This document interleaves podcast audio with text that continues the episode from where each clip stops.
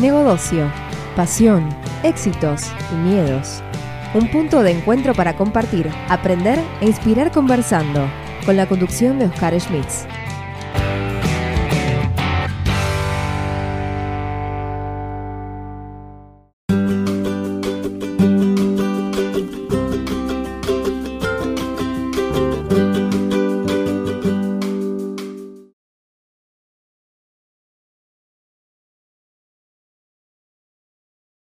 Bueno, los inicios, así hablando de la, familia, eh, yo soy hijo de, mi madre eh, fue maestra de escuela y mi papá fue funcionario público, policía, particularmente, de la Policía Federal. Aclaro por algunas cuestiones particulares de la exigencia que esto viene más adelante cuando hablemos de la parte de trabajo y demás. Mi pasión siempre fue la parte de crear cosas. ¿sí? Desde que puede ser una marca que es mil ladrillos arrastre y yo creaba con eso y con un mecano. Era una cosa de, temas puntuales y mi papá tuvo la suerte de ofrecerme una computadora que era Timex Sinclair 2068 en unos, inicios. Y ahí, no sé si se acuerda la gente, pero no había ni disco, no había internet, no había nada, había que hacerlo todo con un, dataset, que era un cassette básicamente, y programábamos, hacíamos cosas, codiábamos un poquito en Basic y hacíamos, construíamos cosas, creábamos cosas. De ahí el tema de crear cosas es algo que se viene repitiendo desde que de la secundaria básicamente. Mi secundaria quiero aclararlo que es una secundaria de técnica, así que yo tuve doble turno, tuve taller y tuve computación, pero no tanto como es hoy en día, ¿no?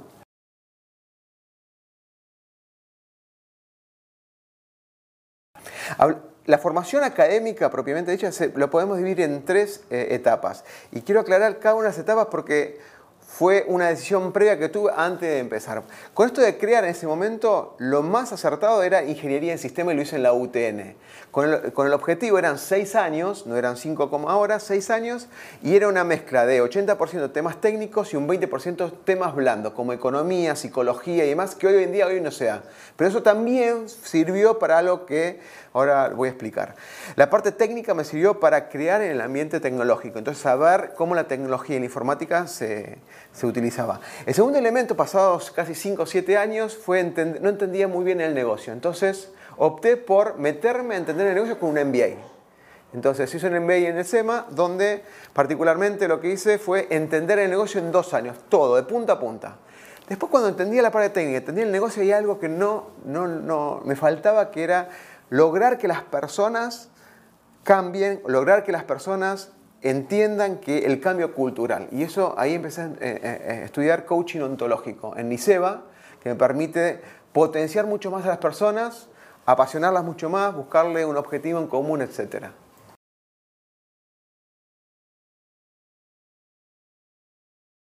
Bueno, la, la, historia laboral la puedo dividir muy corta, que fueron un par de días. Primero entré, me ofrecí para trabajar en McDonald's.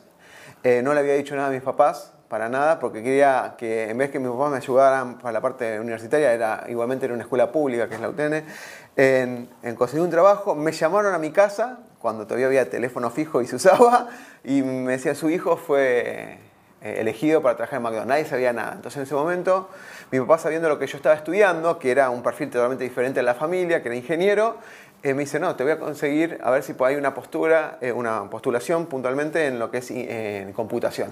En ese momento, para que se den una idea, casi 80 y pico, 90, no había eh, posiciones de computación en PC, había todo lo que eran mainframe, IBM 390 y toda programación y demás. Entonces, cuando entro y me cuentan todo lo que hay, dijeron, che, podemos armar lo que es el entorno de PCs. El entorno de PCs sería todo lo que era desarrollo, en su momento voy a decir lenguajes, pero recontra viejos, perdón, por ir a 30, 40 años para atrás, que es Clipper, Fox Pro, todo era el entorno de PCs. Y me apasionó el momento que era todo para crear, no había nada hecho. Entonces todo lo que era entorno de PC en la Policía Federal, entré como personal civil, donde crecí hasta auxiliar superior de, de tercera. Yo Cuento todo relacionado, pero usted cuando cuentan, alguna vez cuentan la, la seguilla de años, no van a poder sumar la cantidad de 46 años que tengo hoy. De alguna manera tienen que superponer porque hice muchas actividades en conjunto. Porque cuando terminé, estaba avanzando en la policía, el principal con el que yo trabajé, hicimos cosas muy particulares, me ofrece y me dice, hay una posibilidad en un banco, el banco ING Bank. Banco ING Bank yo entré como programador, pero como estaba inseguro de que yo tenía algo, algo, tenía algo puntual que me daba seguridad que era la, policía, pero las oportunidades de innovación las tenía en este banco. Totalmente. Entonces, en el momento hay un, momento de inseguridad donde uno dice, largo lo que tengo, los beneficios presentes para jugar con la pasión e ir hacia lo que yo estoy buscando como innovador en un banco que hay muchas más oportunidades de, implementación de proyectos. Entonces lo que hice fue trabajar los fines de semana en la policía y trabajar, digamos, en el banco como programador. Entré como monotributista, hice toda la carrera completa, como dicen las reglas de oro de japonesas, que uno para entender una compañía tiene que estar en cada una de las posiciones, desde programador, jefe de desarrollo, hasta llegar al director de sistema. Con la particularidad que en los analistas de sistema, que cuando yo estuve, recorrí gran parte de un banco. En un banco eran 200, 300 personas, no era mucho, pero conocer casi cada área me sirvió un montonazo para entender. Y un banco internacional como era este, me solventaba de un montón de eh, otras oportunidades de, aprendizaje internas que ya se lo daban a los, empleados, más cuando fui director. Igualmente siempre pasa donde uno es padre pero no te preparas para ser padre y es jefe y no te preparas para ser jefe. O sea, como que los cursos te lo dan después. Cuando vos sos padre empezás a leer sobre los hijos y cuando sos jefe empezás a leer, te dan curso de liderazgo, trabajo en equipo y demás. Eso es el primer trabajo que te da una formación. Yo entré como director de sistemas en el banco, perdón, no entré, continué, en un momento sí, a los seis meses eh, terminé con el tema de la policía y demás, pero cuando entré en el banco y me ofrecieron ser director de sistemas, tuve la primera decisión, fue el año 2001-2002, en el momento de crisis argentina, y el, el desafío por tomar así, más allá que fue una, una crisis donde me transpiró la espalda en todo momento, fue había que echar al 40% del equipo. Y no echar a, a, los peores, sino echar a los que no brindaron un mantenimiento y soporte a continuidad del negocio, que es totalmente diferente, donde uno tiene que jugar con un montón de indicadores que en ese momento no sentí que estaba muy preparado, pero había que hacerlo, en ese, primer camino de tomar decisiones cuando no contás con toda la información. ¿no? Pasó eso, después tuve, eh, cuando me fui, fui uno de los directores que cerraron el banco, porque fue vendido a otra empresa, que fue Santander, Santander, que después fue comprado por ICBC. Y ahí pasé a un, banco que se llama Meridian, que es un, muy buen proyecto relacionado con supermercado, tarjetas y demás. Y después de ahí dije, ¿cuál es lo máximo que puede lograr uno como gerente de sistemas? Ser gerente de sistemas. Puede cambiar otra empresa, puede ser regional, pero no hay otro, no hay hay un techo. Cuando uno es director de sistemas hay un techo. Entonces, o, lo, solventa con proyectos innovadores dentro de la compañía, empieza a innovar, a buscar cosas del mercado para proponer. Hoy es un mercado para eso. En ese momento había que replicar las cosas que nos pedía el Banco Central. Era más ejecutar cosas que crear cosas. Entonces yo sentía un techo. De ahí pasé a un ser consultor en la Universidad de la Policía, donde pasé a ganar cinco veces menos, pero hacía que creábamos cosas y me apasionaba nuevamente porque había que crear cosas, desde un e-learning hasta un montón de cosas que no existían, por lo menos en ese lugar. Entonces, ahí es donde uno siempre tiene que decir, y, duda, y yo ahora me estoy recordando en un momento donde uno duda, mantener el nivel económico o hacer lo que hace de la pasión. Y si logras que la pasión y el nivel económico se conjuguen, entonces ahí es donde lograste la satisfacción plena. Yo nunca estuve y eso se lo agradezco a si hay un ser supremo, un ser supremo, el universo, el universo, y a toda la gente que me apoyó porque tuve mucho relacionamiento con un montón de personas, que nunca estuve por la plata en el lugar, siempre estuve porque me apasionaba lo que hacía. Y tuve la oportunidad, por estar mantenido en contacto, por la cantidad de redes que tengo y demás, que siempre había una oportunidad más. Todavía no me llegó ese momento, ¿no? De decir estoy acá porque necesito la plata. Y hoy por hoy, por lo menos este año, fue un desafiante para mí, más allá que estuve en Ministerio de Economía, Ministerio de Ambiente, hoy me tengo una oportunidad en un, en un organismo que es cambiante a los ojos 2016-2019, que es el INDEC donde me ofrecieron en febrero de este año ser director de sistemas en, en, INDEC para darle la posibilidad de hacer un cambio de transformación a nivel tecnología, que le expliqué cuál es la tendencia, eh, eh, tomé en cuenta todas las, cosas que se hicieron de transformación INDEC, ustedes saben todo lo que cambió, y le faltaba la cuota de tecnología, y estamos haciendo todo este año. Veremos si el año que viene continuamos con todo eso, pero por lo menos está encaminado todo lo que quiere ser este organismo.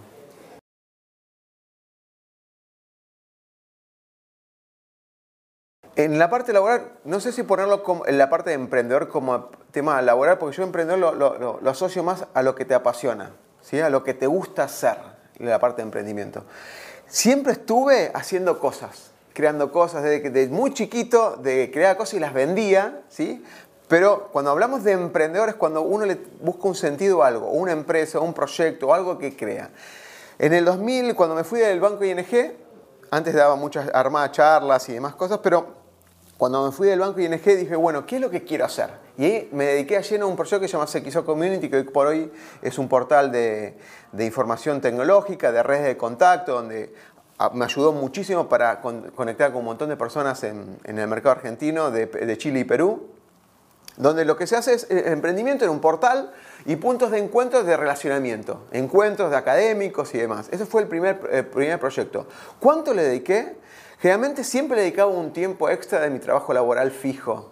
Pero cuando no tenía ese trabajo laboral fijo y era consultor, le dedicaba casi todo el, 90 o 100% que yo podía poner. Y eso uno se inspiraba más y, uno, y yo me doy cuenta porque me viene ahora a la mente que cuando uno está inspirado en lo que hace, no se da cuenta que pasa el tiempo. Y me acordaba que yo empezaba a las 8 de la mañana y terminaba a 10, 11 de la noche y no me da cuenta que estaba metido. Porque cuando te interesa ese proyecto, estás metido a full. Ahí en el, en el medio Empecé solo, pero después sumé a dos socios. Y ahí quiero contar algunas de las cosas que me pasaron. Dos socios que como amigos y colegas son, son excelentes y fuimos avanzando y hicimos juntos. Pero como era el primer emprendimiento, cuando uno se junta, a veces se junta por simpatía y divide las ganancias, por ejemplo, de partes iguales. Y no tiene la, razón, o sea, la razón de razonar, decir, bueno, a ver, si entra un contador, no es el caso, ¿no? Pero si entra un contador, ¿por qué en vez de ¿Por qué le doy un porcentaje a mi empresa cuando le tengo que pagar por los servicios? A ver, si, si él se va a encargar de tal cosa o necesito un capital, en vez de sacar el préstamo en el banco, ¿por qué le tengo, que dar un porcentaje a la empresa cuando tengo que evaluarlo? Eso no lo hice ni al comienzo. De los errores uno aprende, los, éxitos uno repite, lo que siempre digo yo, es decir, cuando algo es exitoso, uno lo primero que hace por, por conformidad es repetir ese éxito, hasta que en el momento que ese éxito no, no, no ocurre más. Ahora, cuando uno tiene errores o fracasos, aprende muchísimo. Entonces siempre cuando me asocio con, nuevas personas y me digo, decime todos tus fracasos. Decime qué es lo que te falló antes en otra sociedad parecida a esta. Si no tiene experiencia, no lo quiero. No lo quiero porque no, nos vamos a complementar en nada. Que me digan sí, guana, sí, guana para solamente eh, estar en el proyecto no tiene sentido. Pasó en un momento dado que cuando terminó el proyecto se quiso, cuando estaba terminando, yo sentí que daba mucho y recibía poco. Así le pasó también a algunos socios que decían, che, me gusta el proyecto, pero no me está dando el, rédito económico. Entonces se fue desmembrando. Otro proyecto que siempre quise hacer es el tema de radio, pero siempre el punto focal era la el parte de marketing y relacionamiento del mercado.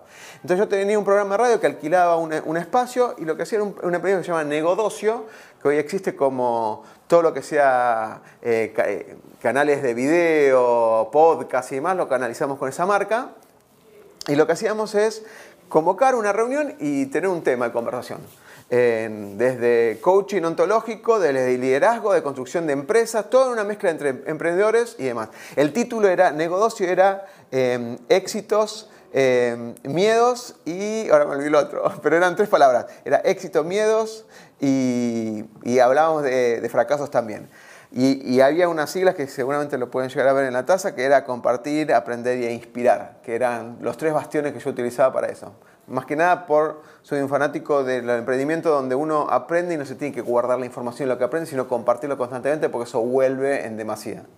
En, cuanto a emprendedores, esas son las dos grandes cosas, pero después puedo hablar de un montón de microemprendimientos constantemente. Cuando creaba documentos, esos documentos, tengo una red de contacto de casi 50.000 personas en redes sociales solamente donde uno postea algo y eso se puede ser lucrar. No es un influencer, pero si usamos palabras de hoy es un tema de influencer donde uno postea y le compran o te pagan para postear cosas, por ejemplo. De así hasta eh, sentarme a mentorear un, un, equipo de emprendedores que no saben por dónde caminar porque son nuevos, tienen la tecnología, pero no tienen la maña de un emprendedor. Así, varias de esas cosas.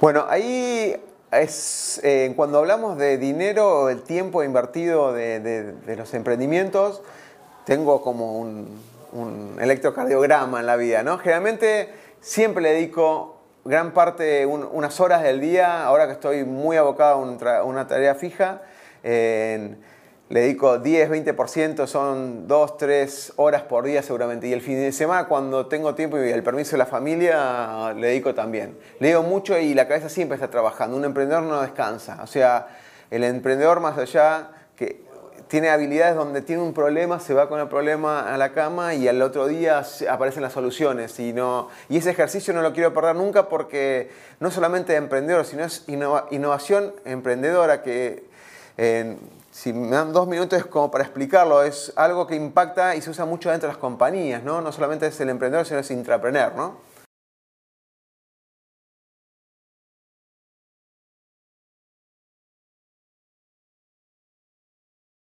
Si hablamos de, dos cambios de estadios, de pasar de emprendedor a intrapreneur y de intrapreneur a director de sistemas, por ejemplo, director, ¿no? Vamos a la primera parte. De emprendedor hay un montón de cualidades que cuando uno pasa a intrapreneur tiene que asegurar algunas cosas, ciertos recursos, tanto personas como monetarios. Entonces no tiene que ir a buscar al mercado ese presupuesto, pero sí tiene la habilidad, tiene que aprender la habilidad de ser usar las habilidades de persuasión y de venta, de vender el producto dentro de la compañía, porque eso no le va a quitar estando fuera o adentro de la compañía, ese cambio de emprendedor e intrapreneur. Cuando hablo de intrapreneur, yo siempre hablo de cuatro letras, I más D grande, I más E chica. I más D grande son investigación más desarrollo, que es el clásico investigación de ideas, que si estoy afuera, una necesidad del mercado, pero si estoy adentro, es una necesidad de la empresa o del organismo. I más D investigo. Esa es una idea. Las ideas o sueños, si no las concreto y pongo a hacer y probar cosas, no sirven de nada. Por eso viene la otra parte que es la I chica, que es innovación. Innovación, diferente de creatividad e innovación, es que las cosas hagan y tengan un impacto en el mercado o en el, en el contexto. Tenga resultados, logre resultados. Los resultados no tienen que ser elocuentes y cambios. Puede ser una pequeña cosita que pude extraer de otros lados porque fui a una conferencia, porque leí o por lo que fuera, lo traigo a la organización y ahí es una innovación. Pero vos decís, ah, eso es común. Sí, Uber, si ustedes se ponen a pensar, Uber, ¿es innovación? Usa tarjeta de crédito, redes sociales y una aplicación. No hay nada de innovación. Lo que sí innovó es un mercado donde no había nada y lo juntó todo junto. Acá pasa lo mismo. Por ahí innovación es poner un curso de e-learning, una plataforma de e-learning en una organización y le resuelve un montón de cosas. Entonces hay que ser atento a las necesidades internas que eso... Por eso la mayor parte de, que yo veo como intrapreneur son habilidades blandas. Primero de interesar a las personas, de, de ser creativo, de pensar diferente, de analizar oportunidades y demás. La parte de la E chiquita, que es la última que falta contar, es de emprendedor las habilidades de emprendedor. La habilidad de emprendedor hay un montón de habilidades donde esto que yo digo de mantenerse alerta a oportunidades es una habilidad de emprendedor. Ve algo y se, se puede hacer esto. Ve otra cosa y puede hacer otra, otro tema. Emprendedor es acercarte a la pasión y tener la resiliencia constante que si falló una vez, se guarda en un cajón y a los seis meses lo saca de vuelta y dice, che, esto se podrá hacer y si lo reformó de esta manera, eso no lo hace otra persona que es un emprendedor. Tiene que ser resiliente, tiene que estar preparado para el fracaso, tiene que estar preparado para el 99% de que te digan que no, pero el no no significa que está mal lo que decís vos. Quizás no es el momento ni el, lugar. YouTube, ¿cuántos YouTube hubieron antes del YouTube que conocemos ahora? Millones, pero por ahí no estaba JavaScript, por ahí no estaba el ancho de banda que correspondía, por ejemplo.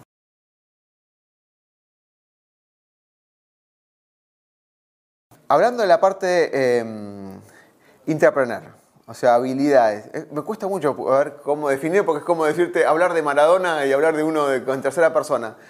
Habilidades intrapersonal, de las redes o las redes de contacto, particularmente, es algo que los que tenemos alrededor de 40 vivimos todo el crecimiento de, las redes sociales y demás, o sea que nos sale natural, porque cada red social que había, yo me suscribía y me reservaba, por solo hecho de reservar mi nombre, me empezaba a dar de alta. O sea, Schmidt Oscar lo van a encontrar en todas las redes sociales.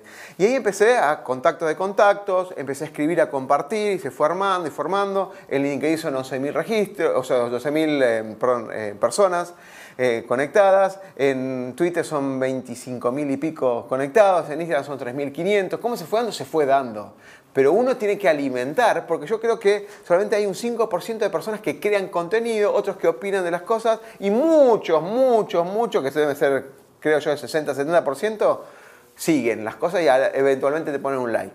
Muy pocas comentan, pero creador de contenido hay poco. Si uno va creando contenido y va intercambiando opiniones, no, eh, escuchando solamente, sino escuchando y opinando y no tener miedo a decir lo que tiene que decir y opinar con el respeto y demás, uno va integrando y demás eh, las redes. Las redes son fundamentales, porque uno cuando busca un trabajo o le abren la puerta a alguien es por las redes, porque te conocen o por la imagen, la confianza y la identidad que te tienen a vos. Por ahí tiene una figura de Oscar Schmidt, de lo que fuera, y por eso que ellos se, esa realidad que ella tienen en su cabeza, es por eso que te dejan entrar. Porque hasta que no empieces a trabajar, ¿cómo saben cómo trabajas? Por lo que le contaron otros, pero quizás las circunstancias o el contexto de esa, de esa empresa en ese lugar puede ser totalmente diferente. Entonces es muy importante lo que uno opina en las redes sociales. Hay un montón de cosas que me gustaría opinarlo de una manera y por respeto a un montón de personas, las rearmo porque yo sé que las palabras que pongo ahí es una huella digital que no voy a borrar nunca. Y cuando busquen palabra a palabra, voy a estar ahí. La parte eh, de relacionamiento intrapreneur, eh, perdón, interpreneur, eh, em,